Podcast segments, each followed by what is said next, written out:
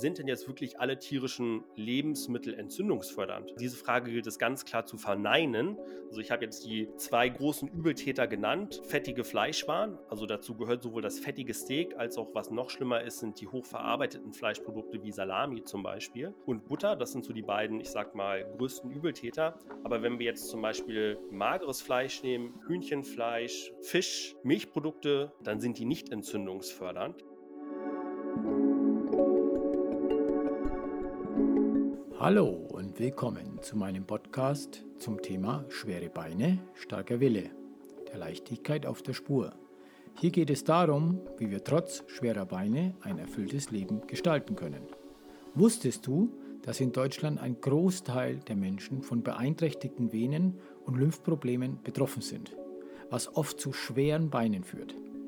Jeder sechste Mann und jede fünfte Frau sind davon betroffen. Ich bin Stefan, dein Gastgeber, Mitstreiter und selbst Betroffener mit einer schwerwiegenden angeborenen Gefäßmissbildung im linken Bein. In jeder Folge lade ich Expertinnen und Experten aus verschiedenen Bereichen ein, die uns Einblicke und Lösungsansätze bieten, sei es in medizinischem Fachwissen, in alternativen Ansätzen oder in den Bereichen Ernährung, Bewegung und Psyche.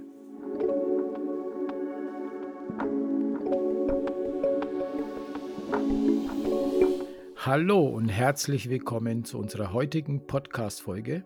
Ich freue mich außerordentlich, heute den erfahrenen Sport-Ernährungswissenschaftler Jörn Uttermann bei uns zu haben. Jörn, der nicht nur durch sein IOC-Diploma und einen Master in Sporternährung glänzt, hat sich intensiv mit der Ernährung von Athletinnen und Athleten auseinandergesetzt. Zudem begleitet er seit etlichen Jahren Menschen im Prozess des Abnehmens.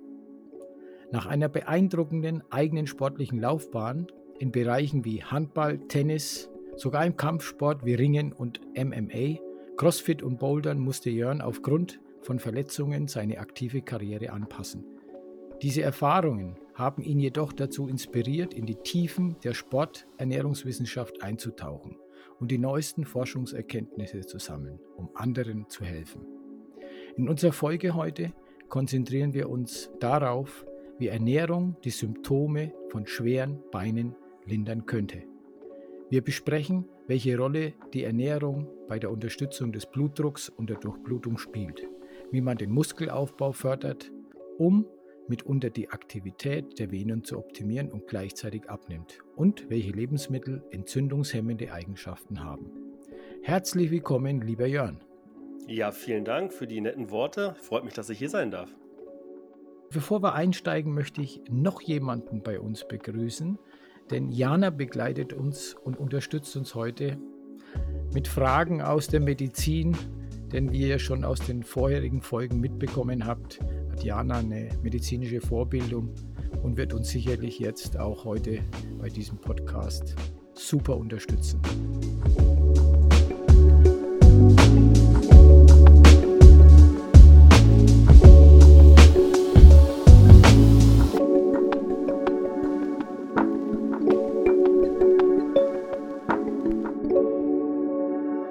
Beginnen wir doch mal ein bisschen mit deiner Expertise in der Sporternährung.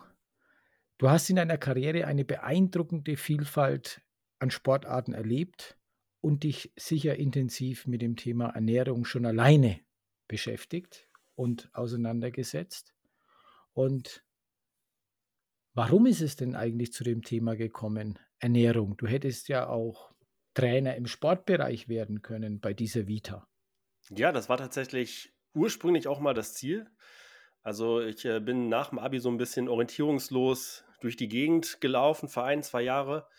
Und äh, ich habe mich dann erst in Chemie versucht und habe ganz schnell gemerkt, das ist irgendwie nicht so richtig mein Ding und habe dann gemerkt, hey, was, was möchte ich eigentlich machen? Wo ist meine großen Leidenschaften? Das ist der Sport. Und habe dann aber kurz bevor ich mein Sportstudium angefangen habe, mir einen relativ schweren Bandscheibenvorfall zugezogen im jungen Alter von 18, 19 Jahren und habe dann so ein bisschen mit Bedacht auf die Zukunft und möglicher Berufsunfähigkeit bewusst die Entscheidung getroffen, nicht Sportwissenschaften zu studieren, weil es hätte gut sein können, dass ich nach vier Jahren Studium irgendwo dann an einer Praxisprüfung mit schweren Rückenschmerzen nicht weiterkomme. Und äh, dann habe ich mir halt überlegt, okay, ich möchte aber trotzdem eben mit Sportlern weiterhin zusammenarbeiten. Was gibt es da für Möglichkeiten? Und da bin ich halt recht schnell auf die Ernährung gekommen, die aufgrund meiner eigenen Sportler-Laufbahnkarriere ja auch schon immer eine, eine wichtige Rolle für mich persönlich gespielt hat. Und so habe ich mich dann dazu entschlossen, Ökotrophologie zu studieren. Das ist, wenn man so möchte, eine Art Schwesternstudiengang von Ernährungswissenschaften. Und so hat das Ganze dann angefangen und habe mich dann im Rahmen meiner weiterlaufenden Fortbildungen immer weiter auf die Sporternährung spezialisiert. Was hat sich denn deiner Meinung nach äh, im Verständnis und in der Praxis der Sporternährung in den letzten Jahren entwickelt? Was sind denn für dich grundlegende Prinzipien der Sporternährung? Was hältst du für essentiell? Und was würdest du Menschen auch mitgeben, was die Ernährung betrifft, die mit Handicaps, mit bes besonderen Gesundheitsherausforderungen konfrontiert sind? Ja, super Frage. Also ich glaube, ein wichtiges Prinzip ist erstmal, dass in der Sporternährung mittlerweile alles individualisiert wird.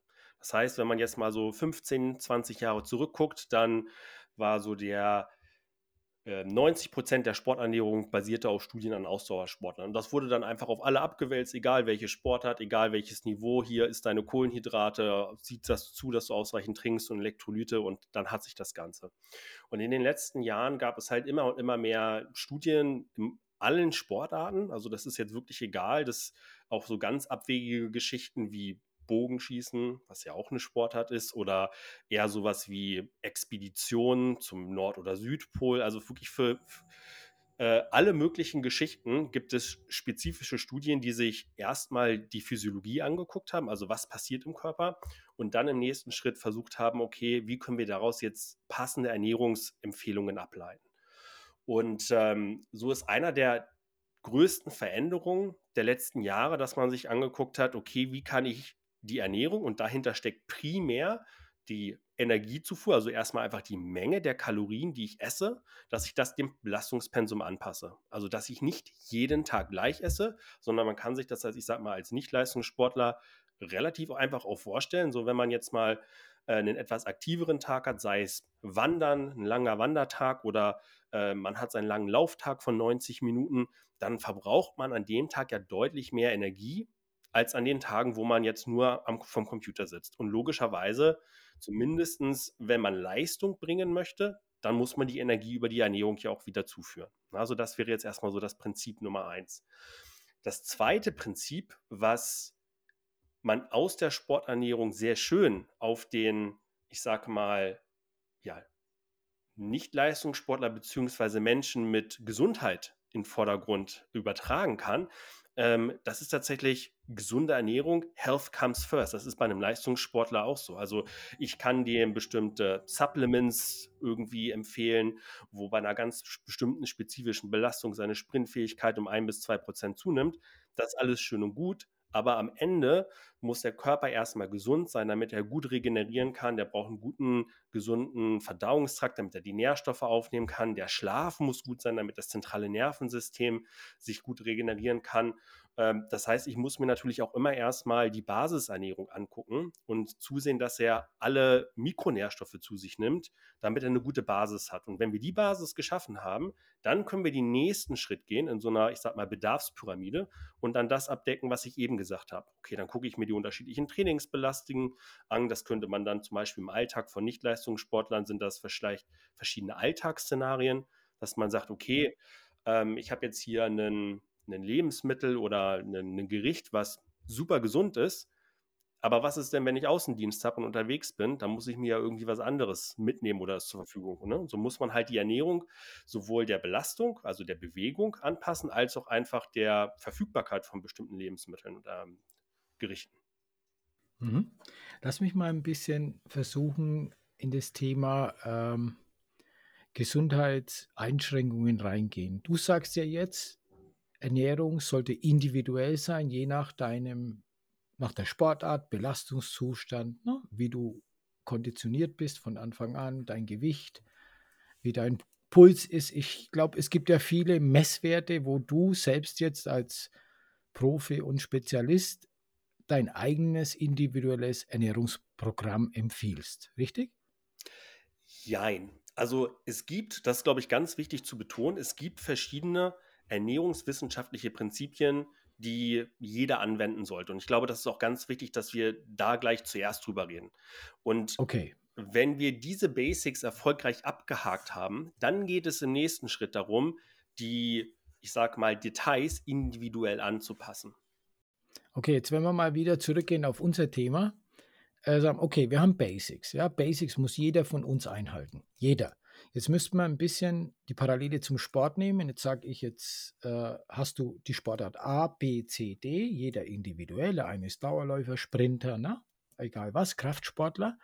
Und jetzt sage ich, auch in dem Bereich von schweren Beinen, versuche das Thema zu finden in die Richtung, gibt es ja auch verschiedene Ausprägungen. Es gibt Lymphprobleme, es gibt Venenprobleme, es gibt Menschen, die hatten Thrombosen, es gibt unterschiedliche Ausprägungen. Könnten wir vielleicht eine These aufstellen, dass er auch dort individuelle Pläne erarbeiten könnten, wenn die Basis gegeben ist? Könnten wir auch sagen, wir haben ein spezielles Programm für Menschen mit Venenproblemen. Wir haben ein spezielles Ernährungsprogramm für Menschen mit Lymphproblematiken. Wir haben ein spezielles Programm für Lipödeme. Wäre der gleiche Ansatz. Würde das funktionieren? Ich, ich würde es so formulieren, dass wenn man es schafft, die verschiedenen Ernährungsprinzipien, die wir jetzt Basics genannt haben, wenn man es die schafft, erfolgreich umzusetzen, dann sind wir so nah am Optimum ran, dass es wahrscheinlich ausreicht. Und die, das Feintuning, was die unterschiedlichen Unterschiede bei den Diagnosen angeht, so minimal sind, dass der riesengroße Extraaufwand, den man dann betreiben muss, nicht wirklich im Verhältnis zu dem Output besteht. Weil man darf ja auch nicht vergessen, das ist auch eine Sache, die ich in der Sporternährung gelernt habe. Die Ernährung ist ja auch nur ein Teil des therapeutischen Ansatzes. Und man darf sich da auch in der oder die jeweilige Disziplin sollte sich da nicht zu wichtig nehmen, weil man darf ja nicht vergessen, auch wenn die Leute mit ähm, ihren gesundheitlichen Problemen ja ein großes Handicap haben, äh, bedeutet das ja zum einen, dass sie wahrscheinlich auch generell erstmal weniger Energieressourcen haben und damit irgendwie durch ihren Alltag kommen müssen. Und da müssen wir als Experten halt auch sagen, okay, mit welcher Veränderung können wir jetzt den größtmöglichen positiven Einfluss erreichen. Und wenn wir halt über eine bestimmte Schwelle rübergehen, dann sind wir so stark im Detail, dass es, wie gesagt, nicht mehr im Verhältnis steht und es wahrscheinlich mehr Sinn macht, wenn wir jetzt sagen, versuch dich ein bisschen mehr zu bewegen oder versuch dein, ähm, da seid ihr jetzt die Experten quasi noch, was es dann für andere Möglichkeiten gibt. Vielleicht sogar Stressmanagement oder andere Geschichten, die wahrscheinlich insgesamt einen größeren oder stärkeren Einfluss hätten, als wenn wir jetzt sagen, äh, wir wiegen äh, die rote Beta aufs Gramm genau ein, weil da ist ein Nährstoff drin, der den Blutdurchfluss minimal beeinflusst. Aber dann lasst uns doch jetzt tatsächlich nochmal einen Schritt zurückgehen und nochmal ein bisschen ausführlicher über diese Basics sprechen. Kannst du da nochmal ein bisschen genauer drauf eingehen? Ja, also ich fange immer so ein bisschen da an zu umreißen, was gesunde Ernährung eigentlich ist, weil man muss ja ganz klar sagen, in dem heutigen Zeitalter der Medien ähm, gibt es ja gerade in Deutschland, wo zum Beispiel so ein Name wie Ernährungsberater ja nicht geschützt ist, jeder kann sich Ernährungsberater nennen und äh, entsprechend sind viele Falschinformationen im Umlauf. Das ist, macht es natürlich sehr, sehr schwierig für jemanden, der sich informieren möchte, so ein bisschen die Spreu vom Weizen zu trennen. Was ist jetzt, wo, wo ist der Wahrheitsgehalt hoch und wo eben nicht?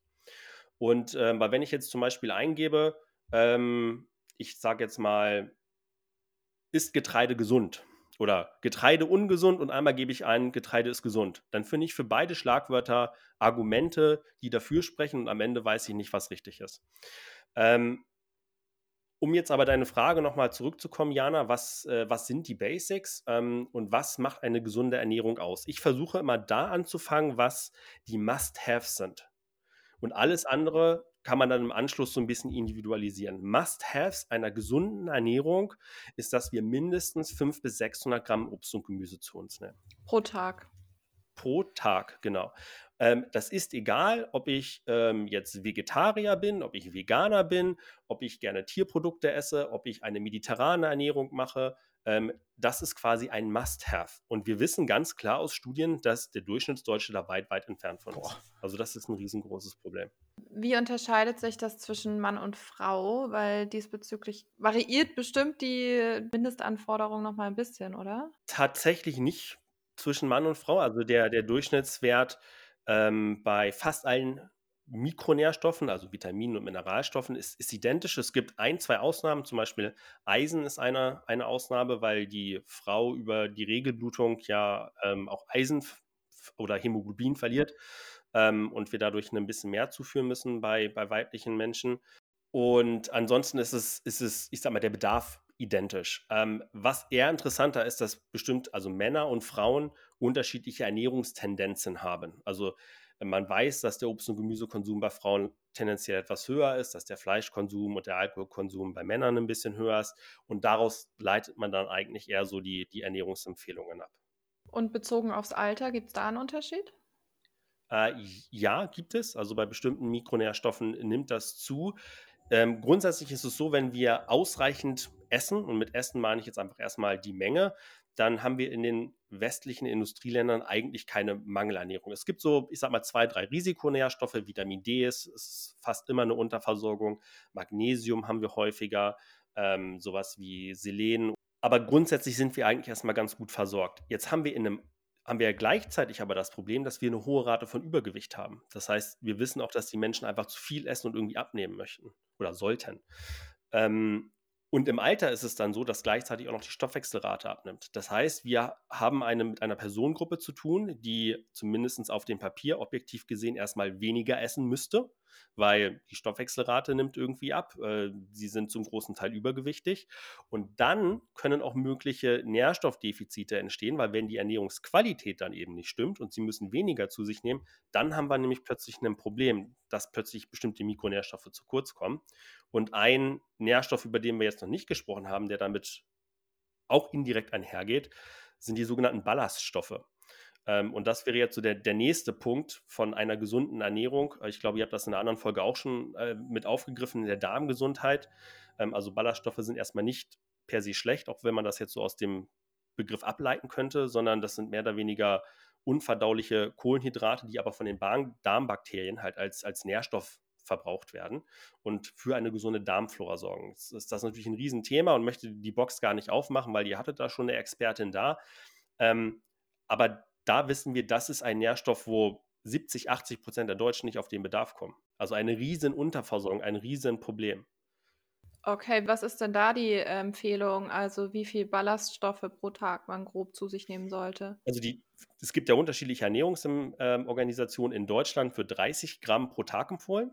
Wir sind im Schnitt so bei 17, 18, also knapp die Hälfte. Ähm, und dazu sei gesagt, dass die deutschen Empfehlungen im, im, internationalen Kontext, also wenn wir uns jetzt mit den Briten, mit den Amerikanern, den Australiern vergleichen, sind wir eher ähm, auf einem unteren Ende der Empfehlungen. Also der Standard, internationaler Standard ist eher 45, äh, 35 Gramm, Entschuldigung. Und ähm, die Deutschen sind bei 30 und dann gibt es Länder, die empfehlen bis zu 40 Gramm. Okay, dann haben wir jetzt quasi, äh, ich habe dich ein bisschen unterbrochen in der Auflistung deiner Must-Haves. Also wenn ich es jetzt richtig aufgefasst habe, dann haben wir eben diese, diese Mindestempfehlung von 500 bis 600 Gramm Obst und Gemüse pro Tag, mindestens 30 Gramm Ballaststoffe pro Tag. Genau, der nächste Schritt, relativ einfach, ist hochverarbeitete Lebensmittel vermeiden. Ja, also wirklich natürliche Lebensmittel äh, mit hochverarbeitet. Also man unterscheidet zwischen verarbeitet und hochverarbeitet. Ein, ich sag mal, ein Joghurt wäre jetzt verarbeitet, ein natürlicher Joghurt wäre verarbeitet. Und wenn wir jetzt den Kellogg's Joghurt mit Schoko Crisps und Süßstoffen und sonst was drin, das ist hochverarbeitet. Ähm, also man darf schon auch noch, aber man muss jetzt nicht mehr nur rohe Milch trinken. Das, ähm, bestimmte Verarbeitungsprozesse haben auch ihre Daseinsberechtigung, weil da sind eben auch bestimmte Bakterien drin, die äh, sehr ungesund sein können. Ähm, also gewisse Verarbeitungsprozesse sind, sind sinnvoll, aber Pizza, Eis, Chips und so weiter, diese ganzen wirklich, ich sag mal, wo jeder auch weiß, das ist ungesund, ähm, das ist insofern ein Problem, als dass sie nicht nur sehr stark logischerweise das Übergewicht ähm, indirekt unterstützen, beziehungsweise das Risiko dafür fördern, sondern sie auch sehr hochgradig entzündungsfördernd sind. Und deswegen sollte man dessen Zufuhr gerade ähm, wenn man Krankheitsbilder mit in Betracht bezieht, sollte man diese Zufuhr möglichst stark reduzieren. Das heißt nicht, dass man punktuell hier und da mal was naschen darf, ähm, aber man sollte eben nicht jeden Tag zum Kaffee einen Kuchen essen. und sich nicht noch den Zucker dazu machen. Und äh, ne, also es darf nicht Teil einer Alltagsstruktur sein. Wie sieht das denn dann zum Beispiel mit diesen ganzen Fleischersatzprodukten aus? Weil Veganer ja unterm Strich tatsächlich ein Problem haben, auf ihr Eiweißgehalt zu kommen und dementsprechend natürlich viel auf so Fleischersatzprodukte zurückgreifen, die jetzt aber nach deiner Definition gerade von hochverarbeiteten Lebensmitteln da eigentlich ja auch drunter fallen müssten, oder? Das ist eine super Frage ähm, und tatsächlich auch eine, mit der ich in der Praxis viel zu tun habe, weil logischerweise Proteine auch für die Sportler wichtig sind und auch ich mit veganen Sportlern zu tun habe. Und ich werde einen Teufel tun zu sagen, ihr müsst jetzt Fleisch essen oder tierische Produkte, sondern ein ganz wichtiger Aspekt vom Coaching ist, dass man erstmal auch ethische Aspekte respektiert und die Person versucht mit den, ich sag mal, Bedingungen, die sie mit ins Coaching bringen, zu unterstützen.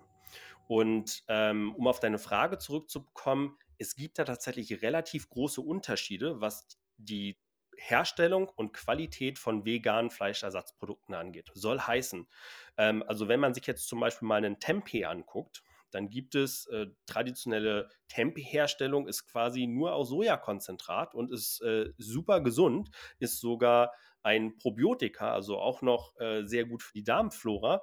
Ähm, und dann gibt es den, ich sag mal, veganen Burger, ähm, wo sehr viel Salz mit drin ist, wo sehr viel Fette mit drin sind, wo sehr viel Zusatzstoffe mit drin sind. Und da empfiehlt es sich wirklich einfach einmal die Packung umzudrehen und zu gucken, was ist da eigentlich drin. Jetzt muss ich da als Laie nicht jedes Wort der Zutatenliste verstehen, darum geht es gar nicht. Aber zumindestens, was jeder machen kann, ist ähm, zu sagen, sind da ganz, ganz viele Nährstoffe oder ähm, Zusätze mit drin oder eben nicht. Das ist Faktor Nummer eins. Und dann gucke ich mir die Nährwerte an. Wenn ich denn wirklich ein Eiweiß weil ein, ein, ein eiweißhaltiges ähm, Tierersatzprodukt essen möchte, dann sollte da auch primär Protein drin sein und nicht ganz viel Fette und Salz. Ne? Und diese Zahlen, die kann sich ja jeder angucken. Wenn ich jetzt auf 100 Gramm, ähm, da wäre, ich sag mal, bei Fleisch ist es so, auf 100 Gramm hat man 20 bis 25 Gramm Eiweiß. Und wenn ich bei einem veganen Fleischersatzprodukt halt irgendwie nur 5 Gramm Eiweiß habe und dafür dann plötzlich aber 20 Gramm Fett, dann läuft da halt was falsch. Macht Sinn. Okay, ich unterbreche dich ständig in deiner Liste. Wir haben jetzt zu den zwei Angaben zu Ballaststoffen, Obst und Gemüse jetzt noch die hochverarbeiteten Lebensmittel. Geht die Liste noch weiter, der Must-Haves? Es gibt noch einen Punkt und das sind im Prinzip die gesunden Fettsäuren. Ich versuche das Ganze ein bisschen vereinfacht runterzubrechen, weil die Fettsäuren ein sehr komplexes Thema sind. Es gibt unendlich viele verschiedene Fettsäuren und wodurch es sehr kompliziert wird, ist, dass jetzt eine Fettquelle nicht nur aus einer Fettsäure beschwert, äh, besteht, dann könnten wir das nämlich schön kategorisieren in gut, mittelgut, nicht so gut und ganz schlimm, sondern die haben ganz viele verschiedene Fettsäurenzusammenstellungen.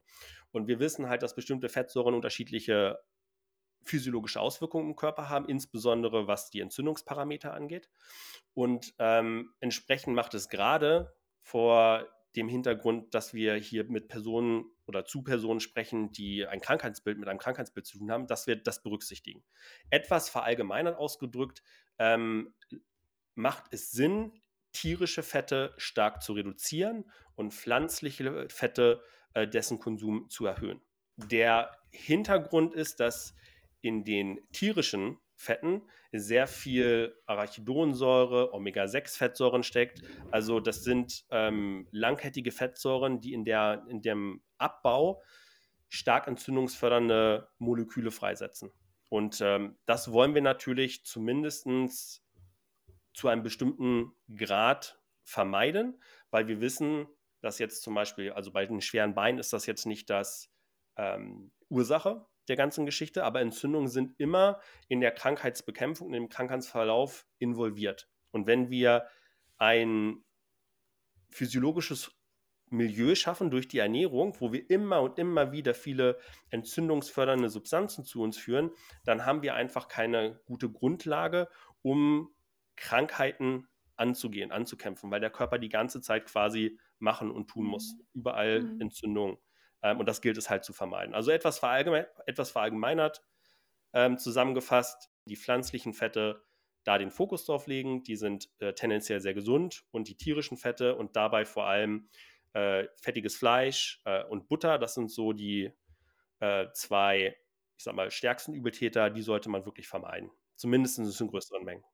Wenn ich da eine Querfrage noch stellen darf, weil wir in unseren letzten Ernährungsfolgen tatsächlich dann immer viel über Eiweiß gesprochen haben und ich mich da jetzt persönlich noch mal kurz äh, rücksichern möchte.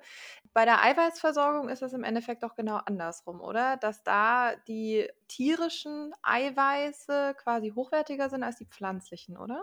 Ja, das ist richtig.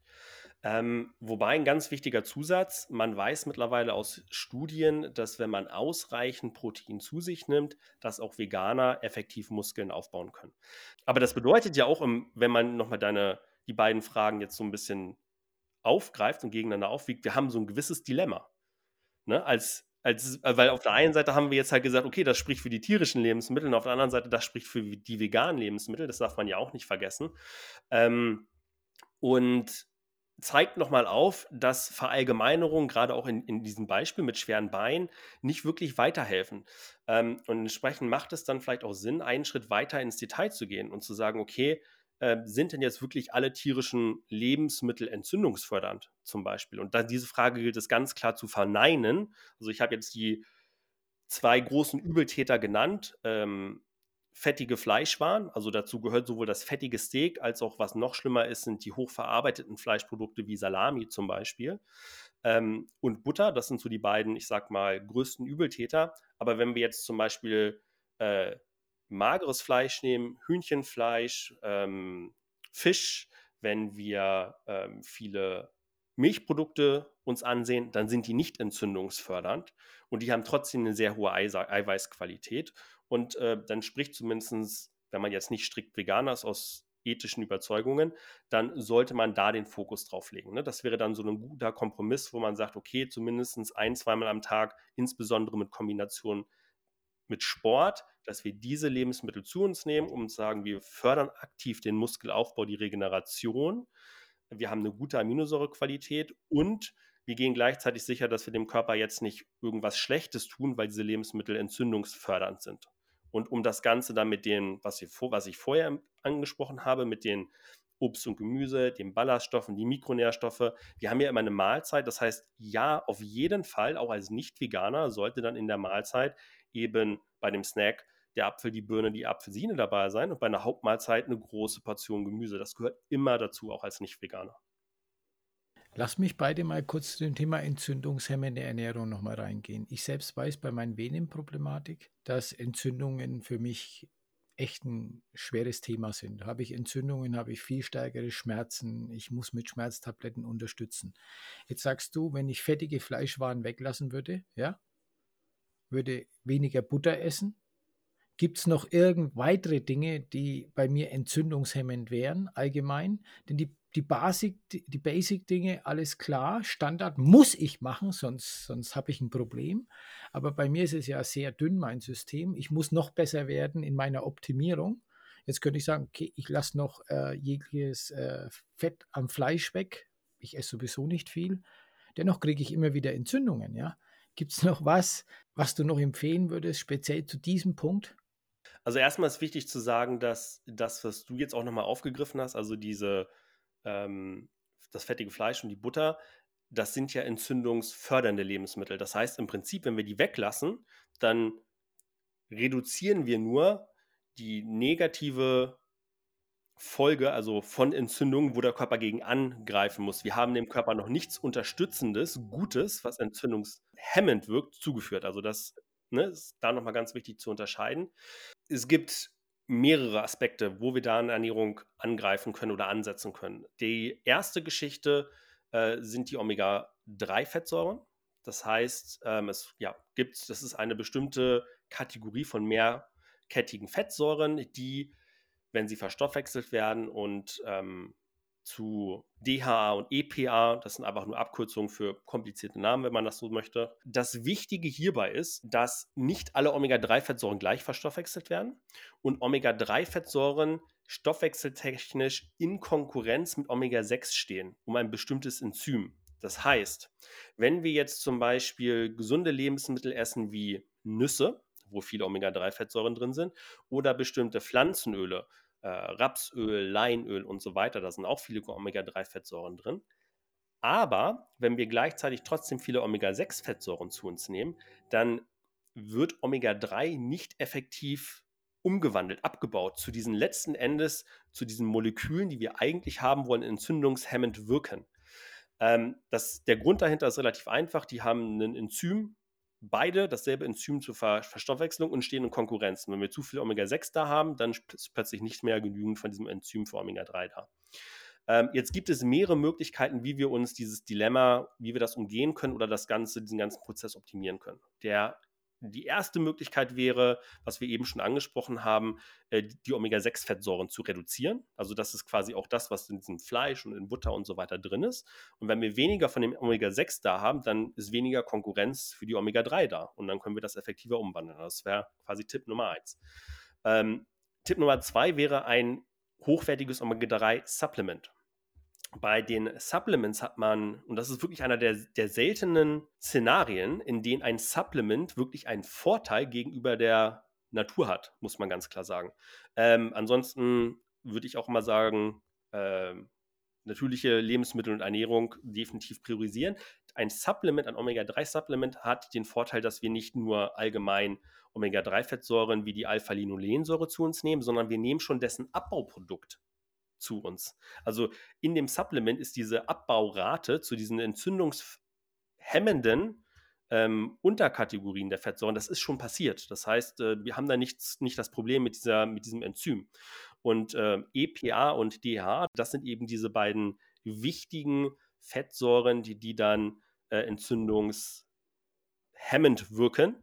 Ähm, und da sollte auf jeden Fall ein Fokus drauf liegen. Da gibt es auch wirklich viele Studien, die zeigen bei sehr vielen unterschiedlichen Erkrankungen auch, dass sie positiv wirken, auch wirklich auf den Schmerz. Also ähm, Arthritis, Arthrose, ähm, Neurodermitis, also diese sehr stark entzündungsbasierenden Erkrankungen, da ist das ein anerkannter therapeutischer Ansatz, dass man auch wirklich ein Omega-3-Supplement verschreibt, empfiehlt. Es gibt mittlerweile auch vegane Omega-3-Supplements, weil auch das ist wichtig zu wissen. Ähm, die werden ja ursprünglich aus fettigem Fisch gewonnen, also einem Tierprodukt. Würdest du denn ganz grundsätzlich jedem Menschen, der irgendwie mit Entzündungen halt zu tun hat, zu der natürlichen Nahrungsmittelaufnahme von ganz viel Omega-3-Fettsäuren immer auch das Supplement noch empfehlen oder kannst du da auch in eine Überdosierung kommen? Gute Frage, gute Frage. Ähm, also als erstes würde ich sagen, immer Basics first, das heißt eine gesunde Basisernährung. Das bringt nichts, wenn wir jetzt immer nur äh, Chips, Schokolade und Alkohol zu uns nehmen, also sehr viele entzündungsfördernde Prozesse, dann äh, bringt das Omega-3 auch nicht wirklich viel. Wenn wir jetzt aber an dem Punkt sind, wo Stefan ist, der wirklich schon viel gut macht und sagt, okay, ich habe immer noch Schmerzen und ich habe das Gefühl, Entzündung macht was aus, auf jeden Fall. Ähm, wichtig ist aber, wenn wir uns ein Supplement angucken, und bei Omega-3 gibt es tatsächlich relativ hohe Qualitätsunterschiede. Das erste ist die Dosierung. Ähm, das heißt, man sollte sich angucken, dazu muss man auch nicht Ernährungswissenschaften studiert haben. Ähm, es gibt viele verschiedene Omega-3-Fettsäuren und dieses EPA und DHA, das sind nur zwei von vielen. Und wir wollen, wenn jetzt zum Beispiel, also eine, eine, typische Empfehlung wäre, dass man pro Tag zwei Gramm Omega-3 zu sich nimmt.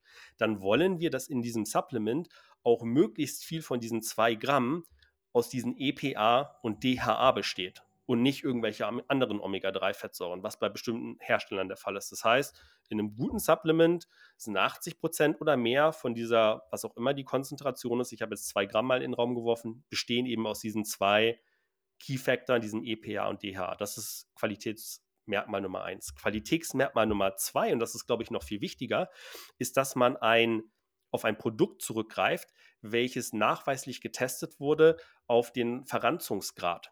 Damit ist gemeint, dass wenn Fettsäuren Licht ausgesetzt sind, dass die oxidieren können. Das nennt man umgangssprachlich Verranzung. Das kennt man dann vielleicht, wenn so eine Flasche ähm, von bestimmtem Öl sehr lange irgendwo auf dem Küchentisch oder in der Küche irgendwo stand, dann, dann bilden sich so äh, feste Klumpen, die sich dann irgendwo unten absetzen. Ähm, und diese Oxidationsprozesse verändern die Fettsäurestruktur und sind hochgradig ungesund und entzündungsfördernd. Ähm, das heißt, dann es besteht die Möglichkeit oder die Gefahr, dass wir das Gegenteil zu uns nehmen, was wir eigentlich zu uns nehmen wollen, statt was Entzündungshemmendes, was Förderndes.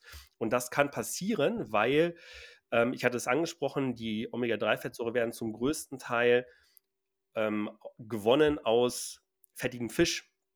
Und wenn es Fangfisch ist, dann wird er häufig in Alaska oder ähm, bei Südamerika gefangen. Das heißt, die haben sehr lange Transportwege und auch entsprechend ein sehr hohes Risiko, dass sie viel Licht ausgesetzt werden und dieser Verranzungsprozess stattfinden kann. Und dann gibt es halt bestimmte Supplement, äh, Firmen, die einfach äh, ein Zertifikat haben, das darauf getestet wurde und man kann sicher sein, dass da eben keine Verranzung stattgefunden hat. Ähm, das wäre gerade jetzt in diesem Zusammenhang mit dem Thema schweren Beine auch sehr wichtig. Und dann gibt es, ich sag mal, noch ein sag mal, nice to have Zusatz im Sinne von, das muss jeder für sich selber wissen, wie wichtig das ist, dass man auf Schwermetalle testet. Also, dass man sagt, okay, ähm, äh, dass man die Schwermetallkonzentration nicht zu hoch sind, weil man nimmt, wenn es aus Raubfischen ähm, gewonnen wird, die haben tendenziell eine höhere Quecksilberkonzentration zum Beispiel. Wir wissen, dass es äh, ungesund ist, eine giftige Wirkung hat. Das sollte nicht zu hoch sein, bestimmte Werte nicht überschreiten. Und dann sind das diese drei Kriterien, die ein gutes Omega-3-Supplement ausmacht. Und dann muss man auch nicht zwangsläufig nur die eine Firma zu sich nehmen. Also man muss jetzt nicht sagen, Supplement-Firma XY ist 3000 mal besser als die andere, sondern jedes Präparat, was dieses Kriterium oder die Kriterien, die ich gerade erwähnt habe, erfüllt, ähm, ist grundsätzlich dann erstmal gut und kann man guten Gewissens zu sich nehmen und macht unter den Bedingungen, die wir gerade besprochen haben, eine gesunde Basisernährung ist da. Ähm, man hat immer noch Schmerzen, dann macht es Sinn, dass man ein Omega-3-Supplement ausprobiert. Und das kann man auch nicht überdosieren? Oder muss man irgendwie aufpassen, dass man in, in irgendeine Überdosierung kommt? Bei den herkömmlichen Konzentrationen bei den Supplements besteht da gar keine Gefahr. Also im Prinzip ist es einfach eine Fettsäure. Ähm, wir können Fett ganz normal, also wenn wir zu viel Fett zu uns nehmen, dann wird es in Körperfett umgewandelt. Also da passiert erstmal nichts. Die Gefahr kommt eigentlich nur daher, von dem, was ich eben angesprochen habe, wenn denn dann zu viel Schwermetalle da drin sind, wenn Verranzungen stattgefunden haben und ich dann auch noch viel zu mir nehme, dann habe ich natürlich ein Problem. Aber grundsätzlich ist es eine, eine ganz natürliche Fettsäure, wie es in Lebensmitteln auch vorkommt, nur dass es einfach konzentriert ist, nichts anderes. Ganz kurz, ich werde, äh, lass mich einspringen, weil ich muss ja auch immer meine Schmerzen bedenken. Jörn, ich werde es machen, ich werde es probieren. Und ich werde dir berichten, weil ich ja gesagt habe, bei mir ist es wirklich eng, ich tue schon viel. Und äh, ich probiere es jetzt mit einem Supplement und ich werde auch Feedback geben in die Runde. Hat es bei mir was gebracht? Ja, ich bin gespannt, sehr gerne. Vielleicht, vielleicht da noch ein, ein Tipp, was tatsächlich auch sehr spannend ist, was man machen kann. Ähm, das kann man über den Arzt machen, gerade wenn man privat versichert ist, das ist kein Problem. Als gesetzlich Versicherte gibt es diese Tests auch bei, ähm, einfach kann man bei Google eingeben, Omega-3-Index testen lassen. Da gibt es Tests, die kann man bestellen, die sind genauso gut und zuverlässig. Da kriegt man ein Testkit nach Hause geschickt. Das ist wie bei so einem Diabetiker, dass man so ein Mini, äh, sich so ein Pieks in den Finger macht, einen Mini-Bluttropfen ein, äh, abnimmt. Das wird dann da in so einen Plastikfilter reingemacht, schickt man ab und dann kann man den Omega-3-Index bestimmen lassen. Und da kriegt man auch ein Feedback von den Firmen. Also eine der der größten Anbieter in Europa und Deutschland ist Cera Screen, aber ich bin nicht mit denen irgendwie liiert. Es gibt auch andere Firmen, die das anbieten. Also eine sehr, eine ganz objektive äh, Empfehlung und die ordnen den Wert auch ein. Also der wird in Prozent angegeben und dann hat man das wie so eine, ja, so eine Skala, die dann auch unterteilt wird in Rot, Gelb und Grün. Und ähnlich wie bei Vitamin D, wo man weiß, dass ähm, ein sehr, sehr hoher Anteil äh, im Defizit ist, weiß man eben auch, dass ein sehr, sehr hoher Anteil der Menschen in ähm, Westeuropa, in den Industrieländern, keinen guten Omega-3-Index hat. Mhm. Kann ich mir vorstellen. Dann möchte ich jetzt nur einmal noch mal ganz kurz für die Zuhörer und Zuhörer draußen ähm, die Anforderungen eines Supplements zusammenfassen. Mir ist nämlich tatsächlich ein, äh, der erste Punkt, glaube ich, schon wieder entgangen. Das war zum einen dieses Verranzungszertifikat, darauf schauen, die äh, Schwermetallbelastung und was, was war das dritte nochmal? Einfach die Dosierung. Die also Dosierung, also, ach so, okay. Genau, mhm. weil die variiert wirklich sehr, sehr stark, also auch pro Tablette. Also man kann da natürlich auch ein Produkt zu sich nehmen, was bei den Tabletten niedriger dosiert ist. Da muss man halt zehn Pillen zu reinnehmen. Also das ist einfach erstmal unangenehm. Aber eine wissenschaftlich anerkannte Empfehlung ist, dass man pro Tag etwa zwei Gramm Omega-3-Supplement zu sich nimmt und der Anteil an DHA und EPA sollte möglichst äh, hoch sein. Also ich sag mal so, ähm, das ist jetzt nicht so, dass wenn man 1% unter dem, was ich jetzt gleich sagen werde, dass alles schlecht ist und 1% darüber alles gut, aber so Pi mal Down 75, 8, äh, 80% der Omega-3-Fettsäuren sollte eben aus diesen beiden Fettsäuren bestehen, die ich eben gerade genannt habe. Super. Okay, alles klar. Dann letzte Frage zum Thema entzündungshemmende Ernährung. Dann können wir auch zum nächsten Thema übergeben, wo ich äh, Stefan dann übergeben werde. Aber ich würde ganz gerne einmal nochmal konkret auf die entzündungshemmenden Lebensmittel eingehen im Hinblick auf spezifische Beispiele. Also wir haben jetzt die Omega-3-Fettsäuren sehr ausführlich besprochen, was in Nüssen ganz viel drin ist, in Pflanzenölen, hochwertigen wie Rapsöl oder Leinöl oder Hanföl. In Fisch ist ganz viel Omega-3. In den fettigen Fischen, ne? also auch da ganz wichtig, also sowas wie ähm, Hering, äh, Lachs, Makrele, das sind so die drei, drei Klassiker. Es gibt natürlich auch den sehr mageren weißen Fisch, wo dann gar keine Fettsäuren drin sind, weder mhm. positive noch schlechte. Mhm. Okay, und abgesehen jetzt von Omega-3 reichhaltigen Fettsäuren, welche Lebensmittel sind denn, wirken denn sonst noch entzündungshemmend? Wir sind ja auch nur Menschen, aber das ist trotzdem eine gute Frage, liebe Jana. Es dreht sich im nächsten Schritt vieles um eine Nährstoffklassifikation, die sich unter dem Begriff sekundäre Pflanzenstoffe zusammenfassen lässt. Ich versuche das immer in äh, dem Nicht-Ernährungswissenschaftler so zu erklären, dass es quasi der kleine Bruder und die kleine Schwester von den Vitaminen und den Mineralstoffen.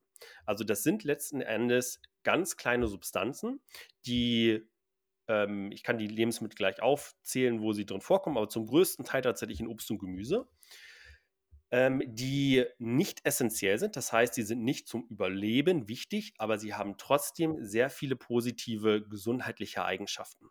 Und da wissen wir jetzt auch, dass wirklich, also Beeren ist zum Beispiel ein, ein sehr schönes Beispiel und äh, wirklich jede Beere. Also da ist jetzt nicht irgendwie ähm, die Heidelbeere fünfmal besser als die, die Blaubeere. Ähm, es macht auch grundsätzlich Sinn, Obst- und Gemüsesorten durchzuwechseln, weil auch nicht nur generell unterschiedliche Vitamine und Mineralstoffe drin sind, sondern eben auch unterschiedliche sekundäre Pflanzenstoffe. Und wir wissen auch, dass diese unterschiedlichen sekundären Pflanzenstoffe physiologisch anders verstoffwechselt werden und leicht unterschiedliche positive Auswirkungen haben. Also das kann dann zum Beispiel sein, dass ein Nährstoff sich ein bisschen positiver auf die Darmflora auswirkt, ein Nährstoff sich ähm, etwas entzündungshemmender wirkt, ähm, aber grundsätzlich erstmal sehr positiv.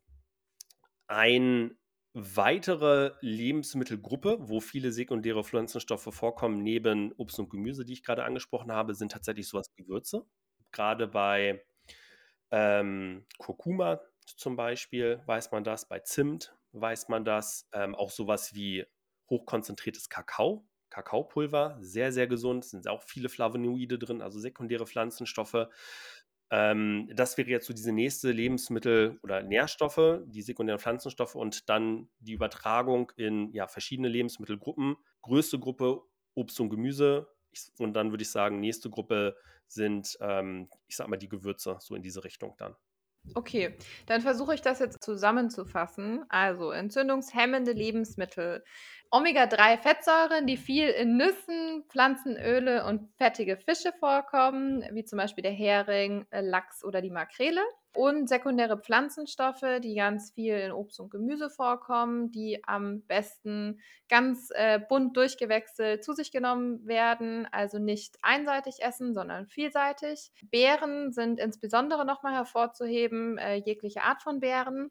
Und dann ganz, ganz viel mit ganz tollen Gewürzen äh, kochen, wie zum Beispiel Kurkuma in Zimt zum Beispiel und Kakao, also vielleicht in den Porridge mal ein bisschen Zimt reinpacken oder wirklich hundertprozentigen Kakao und nicht hier ähm, diese Kaba-Mischung von Kellogg's oder so. Genau, und das ist, das ist auch gerade jetzt nochmal in dem, also erstmal danke für die Zusammenfassung, Jana. Das hast du, glaube ich, alles inhaltlich mitgenommen, was ich erzählt habe. Ähm, warum ich da jetzt gerade nochmal so fast dazwischen gegrätscht bin, ist das Thema Kakao. Das ist nämlich ganz spannend ähm, weil, also du hast einen wichtigen Zusatz genannt, dieses hundertprozentige Kakaopulver. Also es reicht nicht aus, Lebensmittel mit hohem Kakaoanteil zu, zu uns zu nehmen. Also zum Beispiel wissen wir, dass dunkle Schokolade insgesamt viele positive gesundheitliche Eigenschaften hat, die auf diese Flavonoide und sekundären Pflanzenstoffe zurückzuführen sind, die im Kakao drin sind. Wenn wir jetzt aber das Ganze diskutieren vor dem Hintergrund, dass wir auch Entzündungsprozesse optimieren wollen, dann ist dunkle Schokolade insgesamt nicht optimal, weil halt trotzdem auch viel sowas wie Palmöl und, und Zucker noch hinzugesetzt führen, die dann wieder entzündungsfördernd sind. Ähm, das heißt, da muss man dann, je nachdem, wo man in seiner Ernährung gerade ist, sind wir bei den Basics oder sind wir schon beim Feintuning der, der einzelnen Geschichten, dann macht es halt Sinn, auch wirklich sich das mal genau anzugucken. Wahrscheinlich ist unterm Strich die, die dunkle Schokolade besser als nichts, aber wenn wir es ganz optimal machen wollen, dann eher das Kakaopulver, was man zum Beispiel sicher einfach im Porridge unterrühren kann. Ne? So in diese Richtung dann. Jana, jetzt halte ich mich an all die Dinge, die du erwähnt hast, die Jörn, äh, sage ich mal, so schön vorbereitet hat und uns erklärt hat. Jetzt habe ich noch ein Thema, lieber Jörn. Jetzt sage ich mal, These, ich ernähre mich super entzündungshemmend, ich kriege das alles hin, jetzt ich habe keine Entzündung mehr, ist bei mir der Muskelaufbau so relevant. Denn in meinem Alter speziell hat mir jemand in einem vorherigen Podcast gesagt, zwischen 40 und 80 verliere ich 50 Prozent meiner Muskelmasse. Ich kann mir das eigentlich gar nicht vorstellen, aber ich sage euch allen da draußen, es ist so ich bin da unterwegs und ich merke es, also vor allem, wenn ich an meine Beine fasse. Und jetzt ist er für mich extrem wichtig, der Handicap hat und muss Muskel aufbauen und wird auch noch älter. Was empfiehlst du mir, der jetzt nicht dann sagen muss, okay, oder drei Stunden am Tag muss ich ins Fitnesscenter, ich muss drei Stunden trainieren, das bekomme ich ja gar nicht hin. Wie könnte ich das bei mir optimieren durch Ernährung? Muss man zum Glück auch nicht. Das sind die, das sind die guten Neuigkeiten. Danke, oh, Gott sei Dank. Also man muss ganz klar unterscheiden, will ich Muskeln aufbauen wie ein Bodybuilder oder möchte ich den Muskelabbau oder den Muskelaufbau in einem normalen Rahmen halten, dass es funktionell ist und dass dadurch keine negativen gesundheitlichen Folgen entstehen. Und wir sprechen ja über Zweites. Und dafür müssen wir nicht sonderlich viel tun. Das ist das Gute. Wir müssen es nur regelmäßig tun. Etwas machen ist immer besser als gar nichts machen. Das ist erstmal schon mal die allererste Prämisse, wenn es ums, ums Training oder ums Krafttraining geht. Im Optimum würde man sagen, zwei bis dreimal die Woche, ungefähr 60 Minuten. In welcher Intensität? Die Intensität, da muss man jetzt ein bisschen aufpassen, ähm, dass man also unterscheiden zwischen objektiver und subjektiver Intensität. Also keiner muss im Fitnessstudio äh, so trainieren, dass er danach nicht mehr die Treppen hochkommt, dass er danach sein T-Shirt ausbringt und zwischen den einzelnen Sätzen irgendwie komplett aus der Puste ist.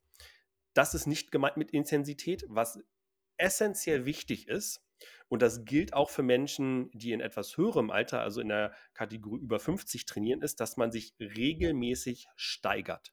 Das heißt, man muss in kleinen Schritten besser werden. Darum geht es jetzt nicht, dass man pro Woche plötzlich bei, jedem, bei jeder Übung 10 Kilogramm mehr schafft oder 20 Wiederholungen mehr.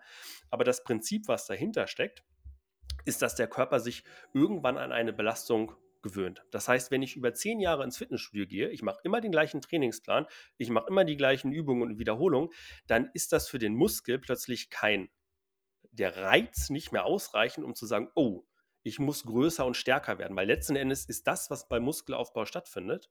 Wir haben ein, der Muskel wirkt umgangssprachlich geschockt und sagt, oh shit, äh, ihr äh, ist das so anstrengend, ich komme damit gar nicht klar, ich muss größer und stärker werden, dass beim nächsten Mal dieser Reiz nicht mehr so äh, stark auf mich wirkt, dann bin ich besser darauf vorbereitet. Und ähm, dieses Phänomen müssen oder sollte man sich quasi zunutze machen und sagen, in regelmäßigen Abständen sollte ein Training von der Intensität erhöht werden. Und darum geht es jetzt, wie gesagt, nicht, dass wir Quantensprünge machen, sondern dass man eine, eine ganz einfache Empfehlung, die ich damals als Personal Trainer, als auch wirklich mit, mit Bürokriegern und übergewichtigen Menschen zusammengearbeitet habe, ist gesagt, versuch einfach, äh, wenn man jetzt zum Beispiel so ein klassisches Fitnesstraining macht, wir haben eine Übung an der Beinpresse und da steht 10 bis 15 Wiederholungen. Das heißt, man fängt mit 10 Wiederholungen an und man versucht sich mit demselben Gewicht hochzuarbeiten, bis man bei 15 Wiederholungen ist. Und wenn man bei 15 Wiederholungen angekommen ist, dann gehe ich eine Gewichtsscheibe nach oben. Und dann ist es natürlich ein bisschen schwieriger. Dann mache ich vielleicht nicht mehr 15, sondern nur noch 10 oder 11 Wiederholungen. Und dann mache ich das gleiche Gewicht und trainiere mich wieder hoch, bis ich bei 15 Wiederholungen bin. Und das ist auch in Ordnung, wenn das viele, viele Wochen dauert. Aber wichtig ist, dass eine kontinuierliche Steigerung da ist. Wie siehst du denn äh, das Verhältnis zwischen Krafttraining und Ausdauertraining? Also erstmal Bewegung und Sport jeglicher Art ist positiv. Das darf man das ja auch nicht nur aus der, also man muss ein bisschen aufpassen, aus welcher Richtung ausgehend man die Frage beantwortet, weil wir wissen ja zum Beispiel auch, dass bei schweren Beinen generell erstmal Bewegung und Ausdauersport gut ist für die Durchblutung. Und da ist Ausdauersport auch, hat einen stärkeren positiven Effekt als Krafttraining. Also ja, Krafttraining fördert auch die Durchblutung, aber Ausdauertraining hat da einen etwas stärkeren Effekt. Wenn wir jetzt aber, wenn es wirklich explizit um das Thema Muskelaufbau geht, was Stefan ja gerade angesprochen hat, dann gibt es auch einen sehr großen äh, Unterschied, was die Effektivität angeht. Und da ist Krafttraining deutlich effektiver als Ausdauertraining. Ein ganz großes Beispiel, also erstmal ist auch Ausdauertraining besser als gar nichts, weil logischerweise benutzen wir in der Regel auch unsere Beine dabei und Laufen, Fahrradfahren macht auch ein bisschen Muskelaufbau, aber zu einem deutlich, deutlich äh, geringerem Grad. Ähm, und dann benutzen wir in der Regel auch nur unseren Unterkörper und nicht unseren Oberkörper. Also es gibt fast kein, vielleicht Rudern ist so das Einzige, was mir einfällt, aber ansonsten gibt es fast kein Oberkörper-Ausdauertraining. Schwimmen. Schwimmen, ja, doch. Ja, das ist, ist ja, super, super Zusatz, genau. Es gibt ja auch einfach Leute, die machen nicht gerne Krafttraining. Da sage ich dann auch einfach immer, äh, Ausdauertraining ist besser als nichts. Das ist definitiv so. Und man weiß auch aus Studien, dass wenn man sich einfach nur zum Beispiel den Beinumfang von Leuten anguckt, die 10.000 Schritte haben oder 5.000 Schritte gegangen sind, glaube ich sogar nur, also nicht mal viel, 5.000 Schritte ist nicht viel im hohen Alter und Leute, die fast äh, nur rumgesessen und bettlägerig waren, da gab es einen riesen Unterschied, was den, den Beinumfang durch Muskelaufbau gab. Also das ist äh, Bewegung erstmal schon wichtig, also das Wichtigste. Und wenn man es dann noch weiter opinieren möchte, dann sollte man in den, ins Krafttraining schon auch reingehen. Also ein aktiver Lifestyle ist extremst wichtig. Extremst wichtig. Und logischerweise muss jetzt eine 70-jährige Person dann auch noch mit dem Handicap der schweren Beine, da muss man jetzt kein Leistungssportprogramm abreißen. Das ist auch gar nicht die Empfehlung oder die Anforderung, aber man sollte trotzdem aktiv bleiben, in dem Rahmen, wie es halt irgendwie möglich ist. Jetzt kann ich es noch viel schwerer machen für euch beide, denn Menschen mit schweren Beinen tragen sehr, sehr oft Kompressionsstrümpfe. Und ich kann aus eigener Erfahrung, ich habe zwei verschiedene Beine, eins mit Kompressionsstrumpf, eins ohne. Und meine Strecke, die ich laufe, ist für beide Beine dasselbe.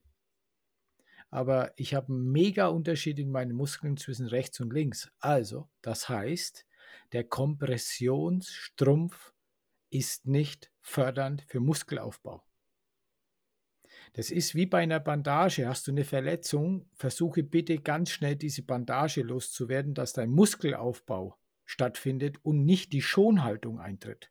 Und das ist eine Sache, das sollte man vielleicht heute oder kriegen wir heute nicht mehr hin. Das wäre für mich, Jörn, ein Riesenthema. Muskelaufbau Ernährung etc. mit Kompressionsstrümpfen, weil es gibt ganz, ganz viele Menschen da draußen, die haben Kompressionsstrümpfe und Muskeln würden extrem unterstützen und helfen, aber der Strumpf ist kontraproduktiv. Also ich habe nicht die Antwort gerade. Vielleicht suchen wir die gemeinsam. Wir sind ja ein bisschen Forscher hier, ja.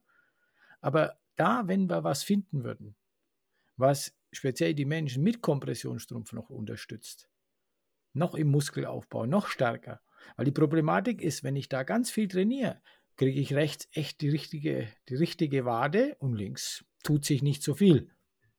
Da, also um das, du hast gesagt, also äh, das ist eigentlich ein ganz großes Thema für eine eigene, für eine eigene Folge oder Episode, aber ähm, ich bin jemand, der immer so ungern sowas unbeantwortet im Raum stehen lassen äh, Dann, dann hau raus, gib mir eine Antwort.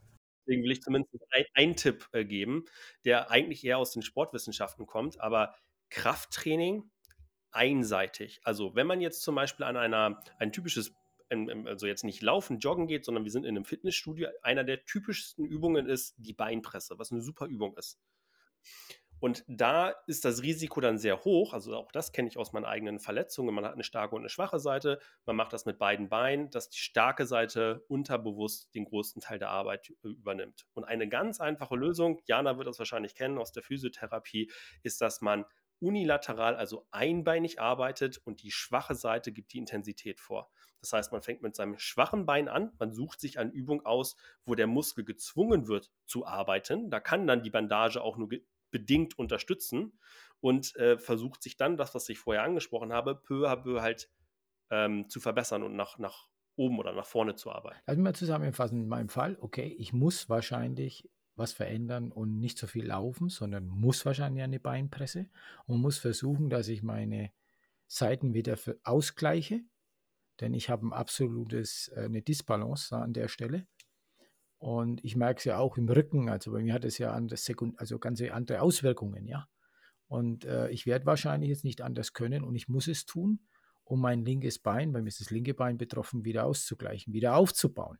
Und äh, dann natürlich mit diesen ganzen Ernährungstipps an der Stelle, die ich von dir jetzt noch ganz kurz bräuchte, was ich noch dazu nehmen muss, soll von deiner, von deiner Warte her, was es beschleunigt. Gib mir die bitte.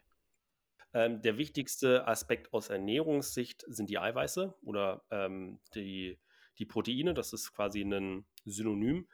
Ähm, und da gibt es dann noch verschiedene Unterkategorien. Also erstmal sprechen wir über eine bestimmte Menge.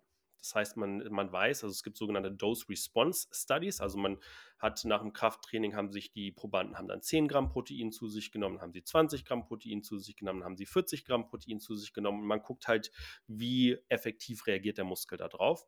Und man weiß, dass 10 bis 20 Gramm hochwertiges Eiweiß quasi ähm, die Menge an Eiweiß ist, die man zu sich nehmen sollte, um die Muskeladaption, die Regeneration zu maximieren.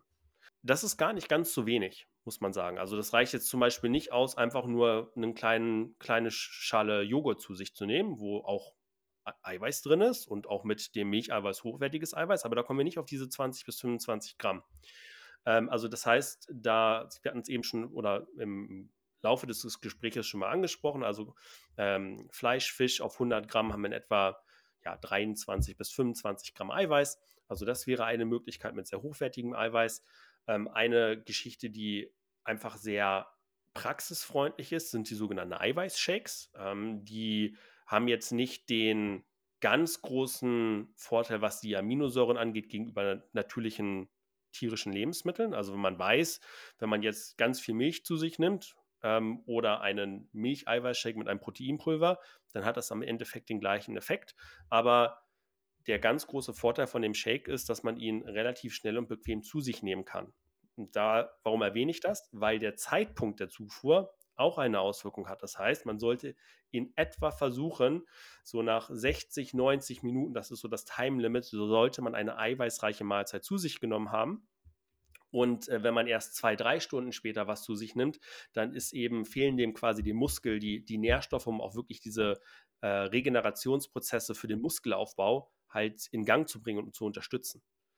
Ähm, also das wäre die erste Geschichte. Dann hatte ich ja gesagt, okay, bei den Veganern, wenn wir jetzt ähm, dass wir da einen Sicherheitszuschlag oben drauf machen, weil halt die Proteinqualität etwas geringer ist. Also da sollte man anstatt halt 20 bis 25 Gramm eher so 30 bis 35 Gramm zu sich nehmen. Also es sind dann wirklich auch nicht so ganz geringe Mengen. Also es ist nicht so einfach, eine vegane Mahlzeit zusammenzustellen, um mit über 30 Gramm Eiweiß. Das muss man ganz klar sagen. Da ist schon ein bisschen ähm, Know-how, was Lebensmittelzusammensetzung und auch in der Küche, ähm, was da erfragt ist. Ähm, und auch da ähm, sind die Eiweißshakes mittlerweile bei der, also die veganen Eiweißpulver von der Qualität sehr, sehr gut. Das war vor fünf Jahren noch anders ähm, und sind ein ja, äh, adäquates Mittel, um eben diese Muskelregeneration zu fördern. Und ähm, vielleicht im, im, Nachgang noch, weil ich glaube, das ist, das ist wichtig, wenn man jetzt Eiweißpulver gerade äh, mit, mit Personen bespricht, die nicht aus dem Leistungssport kommen und keine 18, 20 sind und aussehen wollen wie Arnold Schwarzenegger. Ähm, die, man weiß, dass, also ich finde das immer noch wichtig zu erwähnen, dass die nicht ungesund sind. Also im Prinzip ähm, werden die einfach nur gewonnen. Also ein normales Eiweißpulver ist, wird aus, ähm, aus Molke gewonnen, was ähm, bei der Käseproduktion anfällt. Also das ist im Prinzip ein, ein Abbau- oder Abfallprodukt bei der Käseproduktion. Äh, und da wird einfach nur das Wasser rausgezogen und daraus Pulver gemacht. Also da wird jetzt nichts ganz Schlimmes reingepackt ähm, und so weiter, sondern es ist im Prinzip wie, ich sage immer so schön, äh, Kartoffelstärke. Also in der Küche, das ist nichts anderes. Also eine Pulverform aus der Kartoffel gewonnen. Das Eiweißpulver ist ein, ein Konzentrat aus, aus natürlichen Aminosäuren. Natürlich muss das jeder selber entscheiden und man muss nicht zwangsläufig den Proteinshake zu sich nehmen. Man kann zum Beispiel, also eine gute Snack-Variante wäre ein Skier oder ein Proteinjoghurt. Da, die haben einen sehr hohen Ein Eiweißanteil. Ja, da gibt es da mittlerweile so Proteinjoghurts, die auch wirklich ganz gut schmecken, ähm, die so in, auf 200 Gramm 20 äh, Gramm Eiweiß haben. Dann macht man sich da vielleicht noch ein paar Walnüsse rein, die wir eben angesprochen haben, die sehr gesund sind. Ähm, oder vielleicht ein paar andere Samen oder Kerne. Und dann kommt man sehr schnell auf diese 20 bis 25 Gramm Eiweiß. Und man ist nicht immer dazu gezwungen, jetzt direkt irgendwie was Warmes, groß, Aufwendiges zu kochen. Gibt es denn äh, da bezüglich der Eiweiß-Shakes irgendwas, worauf man bei der Auswahl der Hersteller achten sollte? Also irgendwelche Zusätze oder was, die man vermeiden sollte? Also mittlerweile sind eigentlich alle Hersteller wirklich gut. Zum Glück von den Inhaltsstoffen, also was das Aminosäureprofil angeht, das war vor einigen Jahren auch wirklich anders. Ähm, also ein, ein Wert, den ich jetzt mal in den Raum schmeiße, ist, dass ähm, in etwa auf 100 Gramm Pulver sollte in etwa 80 Gramm Eiweiß drin sein. Ähm, am Ende steht und fällt die ganze Geschichte mit dem Geschmack was ich persönlich sehr, sehr gerne mache, und ich das könnte mir vorstellen, dass das den Zuhörern auch zusagt, ist, ich bestelle mir immer geschmacksneutrales Proteinpulver. Da sind dann auch keine Süßstoffe drin. Ähm, das schmeckt pur fürchterlich, aber man kann damit super gut äh, das in Smoothies reinmachen. Also ich mache mir da dann so einen Recovery-Smoothie draus. Dann haben wir auch gleich wieder die Beeren, die wir vorhin angesprochen haben. Das heißt, man macht sich zum Beispiel einfach, ähm, das kann man sich dann aussuchen, ob man Wasser oder Milch nimmt oder Hafermilch, aber wir haben dann eben das Proteinpulver dazu. Dann haben wir noch knapp 100, 120 Gramm Tiefgebären, vielleicht noch eine Banane da rein. Man könnte auch Kakaopulver dazu machen, super. Und dann haben wir eben gleich mehrere Sachen, die wir vorher angesprochen haben, zusammengemixt äh, und es schmeckt halt sehr natürlich, also diesen natürlichen Beerengeschmack und nicht diese teilweise etwas künstlich schmeckenden Eiweißpulver. So, jetzt läuft es bei mir. Jetzt weiß ich, was ich tun muss. Ja, dann besprechen wir, wenn du, wenn du das Check-in lieferst mit dem Supplement, mit dem Omega-3-Supplement, dann äh, mache ich umgekehrt das Check-in, ob du dann auch beim Krafttraining bist auch und dein Recovery-Smoothie dann äh, regelmäßig zu dir nimmst, Stefan. Das Krafttraining, das ist so die größte Herausforderung, da äh, mich aufzuraffen. Aber äh, ich, ich habe, glaube ich, keine andere Chance mehr. Okay, lieber Jörn, ich habe jetzt wieder was gelernt, dass ich auch noch mal in meiner Ernährung was machen muss, was die Eiweiße betrifft speziell, um meinen Muskelaufbau zu forcieren. Ich versuche es mal zusammenzufassen. Also, am besten ist, du trainierst zwei bis dreimal die Woche, regelmäßig 60 Minuten. Ganz, ganz wichtig ist Steigerung, Reize setzen, damit du einen Entwicklungsprozess hast. Dazu Proteine zu dir nehmen. Der normale Mensch jetzt, der kein Veganer ist, 20 bis 25 Gramm pro Tag. Veganer sollten etwas mehr nehmen, bis 35 Gramm. Und was natürlich hier am leichtesten ist, das richtige Proteinshake zu nehmen. Und was hier noch zu berücksichtigen ist, es nach dem Sport nehmen in dem Zeitraum bis 60 Minuten, habe ich gelernt. Genau, also man, man muss sagen, es ist jetzt nicht irgendwie, dass wenn man es nach 60 Minuten zu sich nimmt, dass dann gar nichts mehr passiert, sondern okay. die Effektivität nimmt mit zunehmender Zeitdauer ab. Ne? Also man weiß, dass dann so, also ab zwei Stunden wird es dann kritisch. Also ähm, wenn man im Optimum bleiben möchte, dann bieten sich schon leicht zu merken, so dieses 60, 60 Minuten Fenster bietet sich schon an. Okay, dann gibt es ja Menschen da draußen, die wollen diese Shakes nicht. Da könnten wir auch empfehlen, kauft den Skier einen Proteinjoghurt und schmeiß Walnüsse oder Samen, Kerne rein und dann läuft es auch mit deinem Muskelaufbau. Aber das Training nicht vergessen. Also das nehme ich mit. Habe ich es gut zusammengefasst? Ja, auf den Punkt gebracht. Gut. Noch eine kleine Anmerkung. Die Auswahl beim Shake-Hersteller ist wichtig. Schaut drauf, dass er pro 100 Gramm 80 Prozent Eiweiß hat. Lass mich nochmal ganz Schluss, ihr beiden am Schluss nochmal zusammenpacken. Ich habe gelernt, das Ganze hat ein Fundament von vier Bausteinen. Obst, Gemüse ganz wichtig, Ballaststoffe, hochverarbeitete Lebensmittel vermeiden und gesunde Fettsäuren. Wenn diese Sachen gegeben sind, da ist verdammt viel gemacht. Bewegen nicht vergessen. Und zu dem Thema Entzündung und Muskelaufbau haben wir sehr, sehr viel gehört. Und da nehme ich jetzt für mich die Highlights mit. Bei der Entzündung ist ganz klar dieses Omega-3-Thema und natürlich jetzt das Thema Eiweiß beim Muskelaufbau und gezielt trainieren. dann könnte es ja was werden, auch nochmal mit mir. Genau, an der Stelle ganz kurzer Hinweis von mir noch. Ähm, das ist mal wieder unendlich viel Information tatsächlich gewesen. Auch viele Zahlen, viele Empfehlungen. Wir werden das alles schriftlich auch nochmal zusammenfassen und eine wirklich gebündelte Zusammenfassung aller Tipps, die Jörn uns jetzt mitgegeben hat, in unseren Blog stellen. Den Link zu dem Artikel findet ihr auch in den Show Notes. Hast du noch eine letzte Botschaft, lieber Jörn, die du unseren Zuhörerinnen und Zuhörern gerne mitgeben möchtest? Ja, erstmal vielen Dank für die Einladung. Ähm, ich, bei mir rattert es gerade im Hintergrund, welche weisen Worte ich den Zuhörern und Zuhörern jetzt am Ende noch mit auf den Weg geben möchte. Ich wollte dich jetzt auch nicht unter Druck setzen. nee, alles gut, alles gut. Ähm, ich glaube, das Wichtigste ist Kontinuität. Und ähm, das lässt sich auf alles, sowohl Training als auch Ernährung, ähm, überführen. Und äh, was ich in der Praxis immer wieder erlebe, ist, dass die Menschen erleben so diese Motivations-Auf und Abs und äh, haben dann einige Tage oder eine gewisse Zeit. Jetzt kommen wir ja schon bald wieder ins neue Jahr 2024. Da haben wir wieder so eine Phase, wo die Fitnessstudios voll sind und die neuen Vorsätze da sind. Ähm, und davon möchte ich mehr oder weniger weg und möchte den Leuten dahingehend motivieren, sich nachhaltige Verhaltensmuster aufzubauen. Das heißt, man muss jetzt nicht alles, was wir besprochen haben, bis ins letzte Detail versuchen ähm, umzusetzen, sondern man fängt erstmal mit ein oder zwei Sachen auf.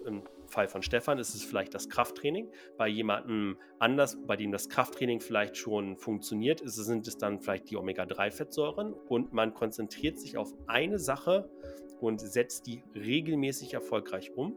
Und dann sagt man, okay, ich habe das jetzt mehrere Wochen erfolgreich umgesetzt, jetzt greife ich den nächsten Aspekt auf. Das ist mein Tipp, um zu sagen, okay, statt alles auf einmal perfekt zu machen, versuche ich mich eine Sache erstmal anzunehmen, die zu perfektionieren. Und wenn ich sage, jetzt ist es Teil vom Alltag, dann kann ich mich der nächsten Geschichte annehmen.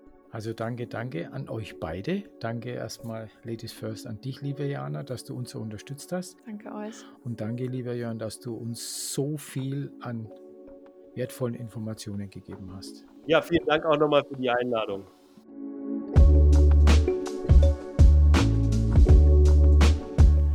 Das war Schwere Beine, starker Wille, der Leichtigkeit auf der Spur. Wenn dich unsere Gespräche und Tipps inspiriert haben, dann lass gerne ein Abo da.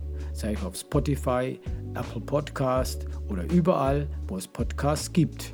Die ganzen Folgen findest du auch als Videos auf meinem YouTube-Channel Levana.